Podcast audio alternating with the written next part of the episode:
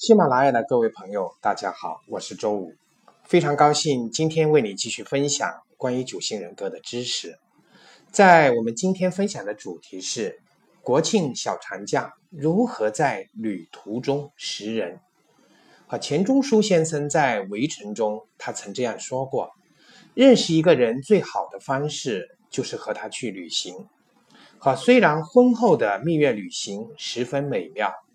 但是，如果你只有一个假期的话，不妨把旅行安排在婚前，好，因为它可以充当这个婚姻试金石的作用，好，说明这个旅行是非常重要的，是可以看到一个人的本性和性格的。那为什么会是这样子的呢？心理学家有解释，就是当我们人在从事各种户外体能活动的时候，无论是高海拔的登山，还是骑自行车，还是徒步，它都能够使伴侣展现出日常生活中看不到的一面。好，有专家认为，旅行中的陌生环境和体能挑战，相当于一种高度压力的情景。完成挑战之后，会产生一种革命情感。所以，我们说旅行如果是太一帆风顺，它所留下来的记忆。也许不会那么深刻，因为完成了挑战之后发展出来的革命情感，会成为两个人关系中独有而且难忘的记忆。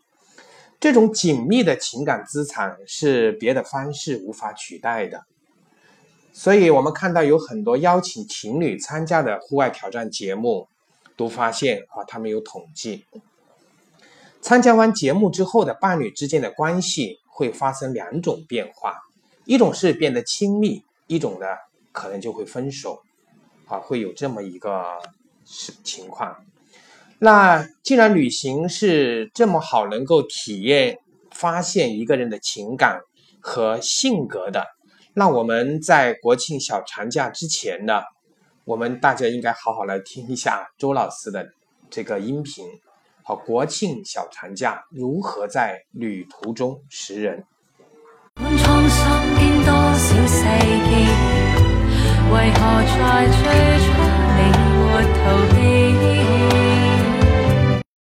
呃，我们先来举个例子哈，在旅行中，六号和九号，它是通过什么方式可以发现？我们来举个例子哈，比方六号和九号一起去开车旅游。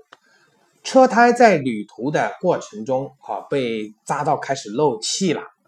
我们的这个疑虑者的六号就马上这个逃下了车，哈，他担心有问题。但是九号的司机和九号的副驾驶员呢，他会觉得没问题，所以接着开。六号会担心事情的发生，但是九号呢？他遇到问题，他们可能常常采取的方式就是被动的等待，好，他们可能不会积极的去解决，因为他觉得哇，这个桥到船头自然直，啊，时间会让一切都得到解决的，也常常会说车到山前必有路。六号没有遇到问题之前，他就已经开始脑洞大开的构想各种恐怖的景象。九号懒得用脑。我们说九号经常会出现一种状况，就是元神分离，然后在这个周末睡觉的时候，可以大睡一天都有可能。那九号的这种懈怠，会让他产生一种凡事不愿操心的这种形象啊。但是我们的六号是非常愿意操心的，他脑中的各种场景变化，空转一刻也不愿停下来。所以在旅行中。我们如果发现那种总是会担心这担心那，在很多问题没有发生之前，他们都会做好各种准备，甚至我们出现了不舒服、晕车的时候，我们的六号常常会从他的包里面拿出这个晕车药。而当你在旅行中不小心被划伤的时候，我们的六号也会从他的包里面掏出一个旅行的小药箱。可为你递上创可贴或者其他的双氧水天哪我带这个六号出门真的是居家旅行必备之良品啊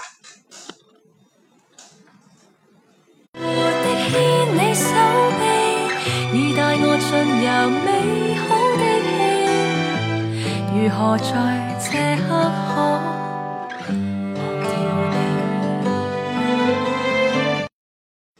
我们刚刚讲的这个六号和九号，那我们如果说这个车上面参加这个旅行，也是一起开车，我们一号会怎么样？当车胎被扎到以后，一号也会坚决的要求车子停下来。为什么？我们说的一号啊，他是对自己和对他人都有很高的要求，好，他是倾向于挑剔的这一种人，他也不喜欢走快捷方式。也讨厌那些对工作不认真的人，所以当这个旅行中这个车子出现了问题，我们刚刚举的例子是车胎啊扎到要开始漏气，他会要求马上停下来啊，并且进行解决啊，甚至要求给换上备用胎，或者说希望能够提前啊开下高速，然后呢找到一个修车的地方，然后能够把车修好。讲到这里的时候，也许有些听众朋友正在高速路上听我的这个音频，好，非常感谢你的收听，好，也希望你收听这个音频的时候，我们的高速上面是畅通无阻的，好，因为这两天已经有人陆陆续续的，好，已经开始行走在旅程中了，在呢，先祝那些在路上的朋友。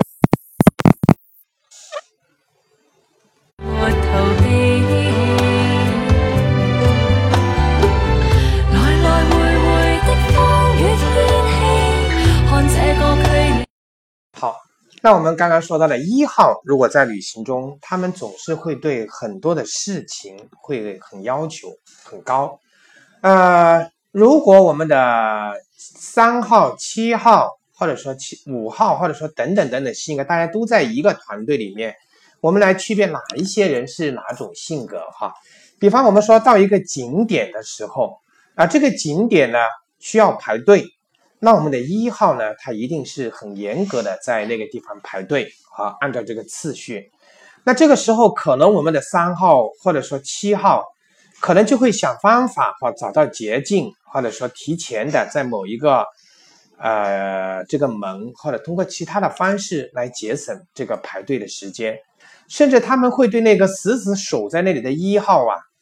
会非常的不理解，哈，明明可以安排时间，可以早一点出发，好，可以早一点去景区里面去看，好，但是你还要遵守原则，在那里排队，在这一点上呢，呃，他们是非常的难以理解，好，但是一号就是这样子，好，他们是有这种原则性和责任感的，好，所以我们看到在旅行的过程中。好，当有人非常坚持原则的时候，我们要想想这一位是不是我们的一号？为何在远方的你充满埋藏着那些漂泊。好，在旅行的时候，当我们到一些景区的时候。总会有一两个人哈，在非常专业的向我们介绍这个景点的历史，这个景区的各种故事和背景以及来源。你仿佛这感觉这一个人啊，哈，他好像就是这个景区的导游，他甚至说的比景区的导游还要显得专业。好，各位猜一猜，如果是有这样的人，这个人是第几型的呢？好，这个人是一个移动的百科，是一个移动的谷歌，是一个人入的知乎。这个人就是我们说的什么五号类型。和五号类型，他们的最大的恐惧就是觉得自己无知，他们最大的渴望和贪婪呢，就是能够掌握更多的知识。好，当我们出现这样一些人的话，我们要想想，这个是不是我们的五号？你充满好笑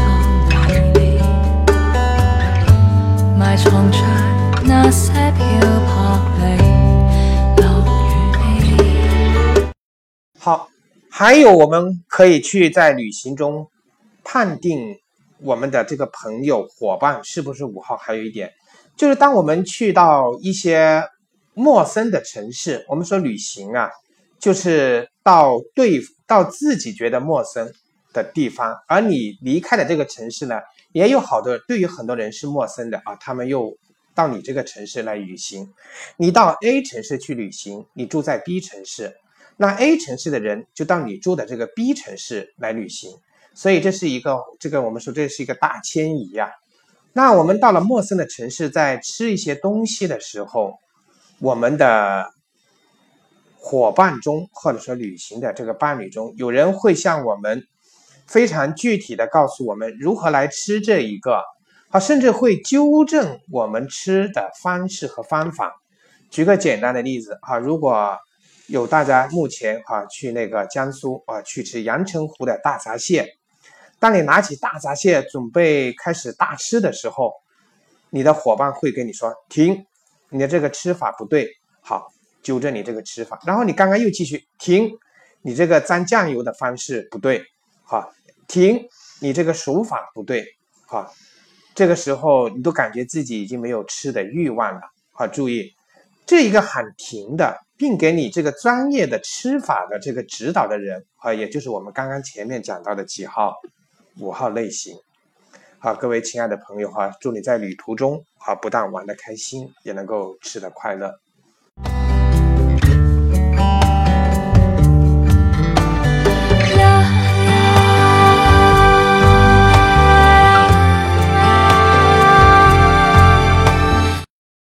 呃，各位朋友，如果你在旅行中，这次旅行你感觉到自己总是处处被关心，处处被照顾。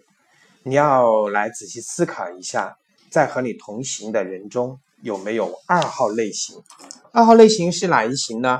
就是我们的助人型。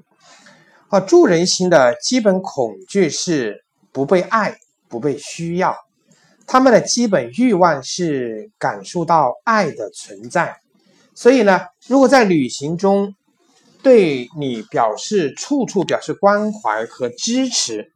然后在整个旅行中也能够和大多数人相处的很好，处处会投现这种正面、积极和友善形象的呢？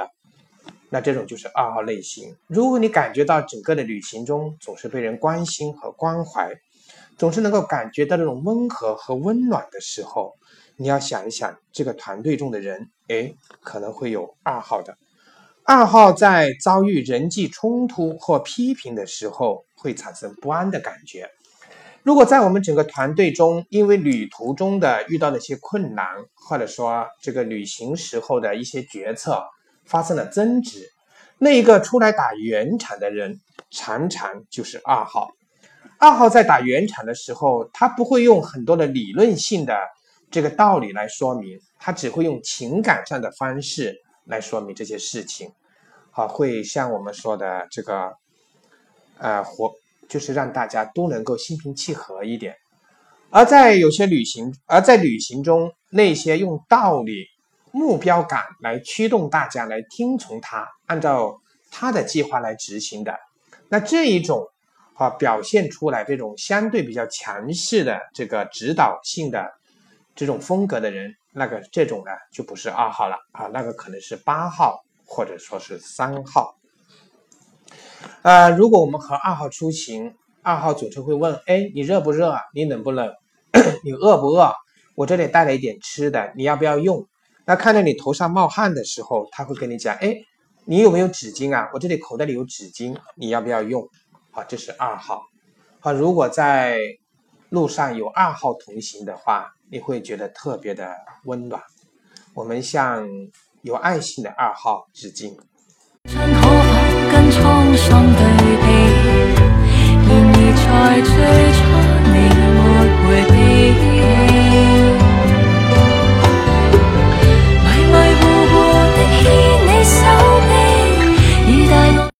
好，那我们在旅行中会有一些有强调的目标感。然后，对于这个计划中应该要去的地方，即使人再多，他们也愿意去。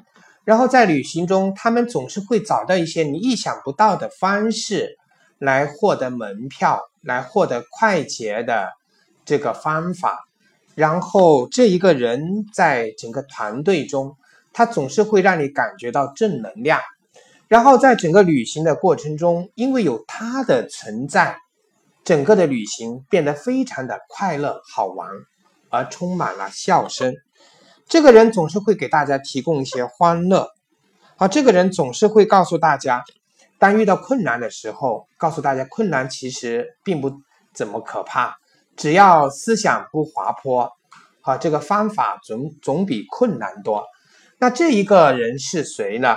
这个人就是我们传说中的成就型三号。好，如果在一个旅行中有三号，你放心，这种人就是我们说的逢山开山，遇水搭桥，有他在，你就会感觉到你也不用操心了。因为因为有三号在，就不会有困难。我们也向这一个勇敢的、有成就型感觉的三号致敬。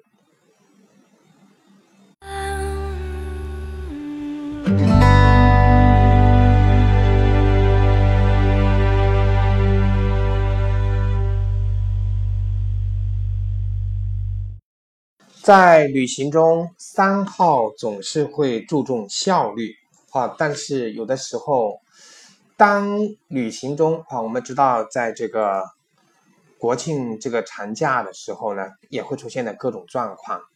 如果出现的状况，或者说因为车次的延误的问题，因为买不票买不到票的问题，三号总是会脑洞大开，找到一些有效的，而且你可能意想不到的方式来达到目的和目标。啊，这就是我们的三号。有三号在一起，你会真的是可以少操很多的心。啊，这是关于三号。如何让这封锁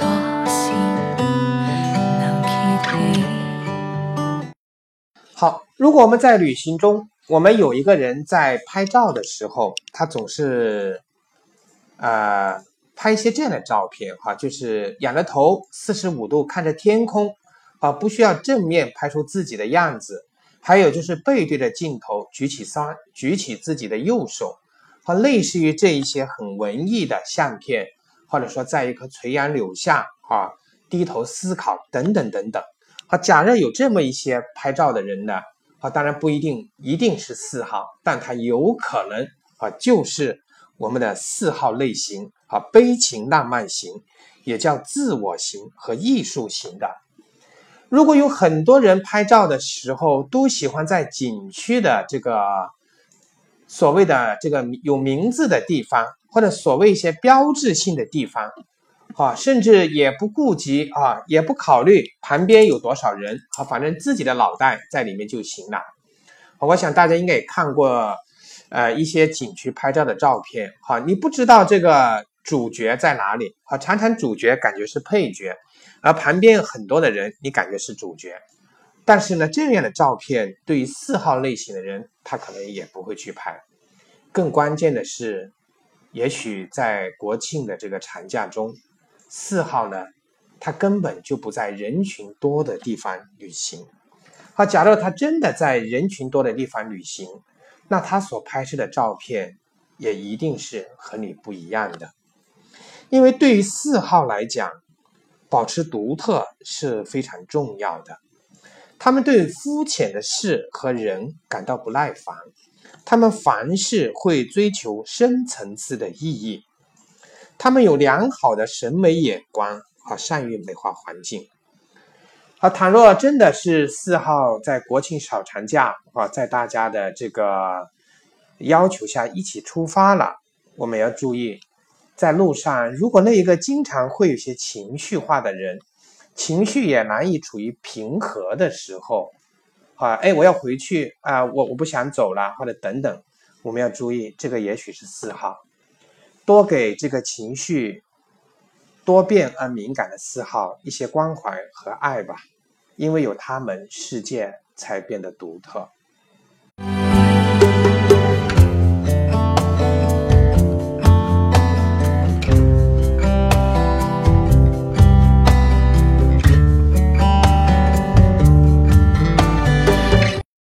好，讲到这里，我们想问一下，如果你是两个人。或者说是三个人、四个人，那您这一次出行的计划是不是很欢乐的、很有想象力的。他如果是的话，我想问那个做策划的人是谁？那个做策划的人是不是第七型的人呢？是不是乐型的人？第四七型的人可是策划的高手。第七型的人做出来了这个旅行计划，他会善于的汇总各方面的意见和资料，也会收集很多的攻略，所以他会满足大部分和他一起上路的人的这个想法。他的策划会考虑到很多的面，好把好玩的、好吃的、有意思的，他恨不得一网打尽，放在他的出行攻略里面。因为我们要知道，在旅行中，如果有一个人对很多的事物都感兴趣，对很多崭新的经验都想去体验，甚至他会把这一场旅行。看成是一场生命的有趣的经历的话，请注意，这个人可能就是七号。在旅行中，不管遇到什么样的困难，表现出很欢乐、很很乐观的，就像我们刚刚前面讲的，轮胎被扎了，可能大家都在考虑这个怎么处理的时候，这个七号可能还会用这件事情来开玩笑。会让你觉得这个人是不是没有心肝脾肺呀？好，这个人就是七号。他们会讨厌那些悲观和不分享自己热情的人。所以，倘若七号在路上遇到了那一个总是悲观的六号，这两个人在路上可能就会在不停的斗嘴，甚至可能也会产生一些矛盾。好，这是我们说的这个七号。但是我们要注意，七号最需要提升的就是他的承诺。所以，倘若在路上七号有跟你承诺一些事情的时候，我希望你不要想太多。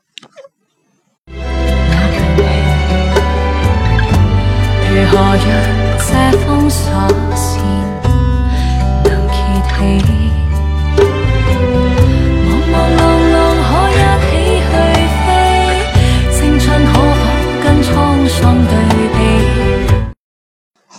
如果这次旅行你回来以后，你感觉到自己的在这个旅行的过程中，这安全感是极其的爆棚，然后你几乎不用担心有任何的受到威胁和影响。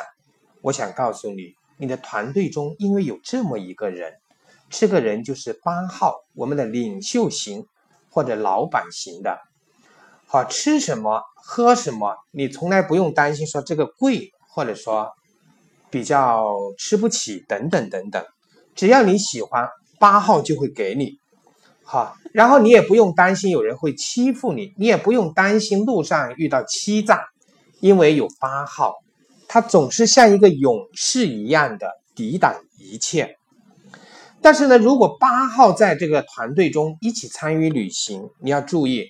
如果旅行中发生了冲突或者说分歧的时候，注意那一个不肯改变自己分歧的、宁肯引起人际冲突的人呢，就是我们的八号。在这个旅行中，有一种人是不喜欢拐弯抹角，喜欢直截了当，他们甚至会讨厌那些说说话拐弯抹角的人。这种人呢，就是我们的八号类型。八号不是刻意的要充当领袖，但是他总是不自觉的会成为团队中的领袖。在整个旅行的这过程中，哈，我们如果要选一个组长的话，我们的八号可能会自动的毛遂自荐，啊，这是八号。当我们整个旅行的过程中有一些这个伙伴啊受到不公平的待遇的时候，只要团队中有八号，他就会为你撑腰，好，会为你抱不平。八号在团队中也会对同事的这个伙伴的要求会比较高，啊，也会如果你的配合，比方早上大家约好了这个七点钟集合，你结果搞到七点半出来，好，那一个批评你的人，直接批评你的人呢，可能就是八号。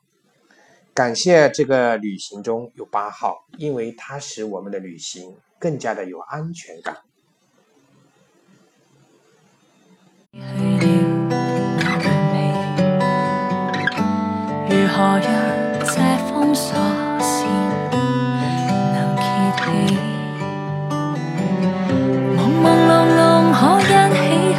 飞，青春可否跟沧桑对比？在旅行中，其实我们是去看风景、见新事物，也是我们提升自己，或者说是排解日常工作中的烦忧的一个特别好的一个方式。好，不管这个国庆长假在路上也许会是如何的拥堵，也不管是在景区是排队五小时拍照五分钟，只要我们在路上了，我们就会一定会有欢乐。在路上的时候，我们常常不仅仅是看到风景，更多的是和有趣的人在一起。那在旅行中，有一种人总是能够倾听你的故事，来倾听你的诉说的这个人是谁呢？他就是我们现在要讲到的九号类型。如果在旅行中有一个人不和你抢话题，他能够做一个特别好的倾听者。甚至会让你觉得都忽略这窗外的风景，而特别愿意看着这一个人，跟他去倾诉你的故事。这一个人在团队发生冲突的时候，他总是会做和事佬。好，然后他在整个的旅行过程中会特别的注重细节。好，这一个人呢，就是我们的九号。好，他是寻求平衡以及和谐的这么一个人。啊，对于这样一个九号总是喜欢不显山不露水的一个人，我们要好好的让他也参与到我们的这个旅行中，让他去玩一些刺激的这个游戏啊，比方不喜欢玩的过山车，我们去鼓励他；啊，不喜欢玩的漂流，我们也去鼓励他，让他能够也能够打破自己，很勇敢的参与到整个活动中来。我们要知道。因为有九号的存在，我们的团队才会显得如此的和谐。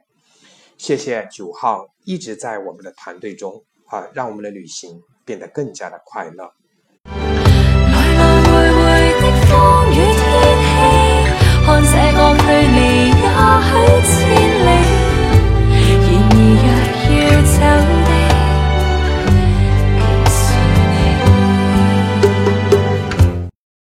在旅行中，因为不同的性格，大家所表现的这种行为是不一样的。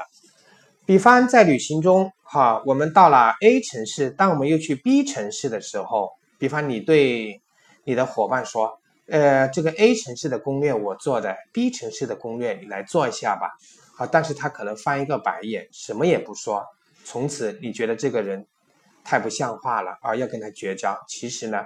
我们也要去好好的去思考一下哈，因为不同性格的人，他们对某一些事物或者任务的接受方式是不一样的，所以我希望大家很开心的是朋友一样的出发，回来的时候依然还是朋友。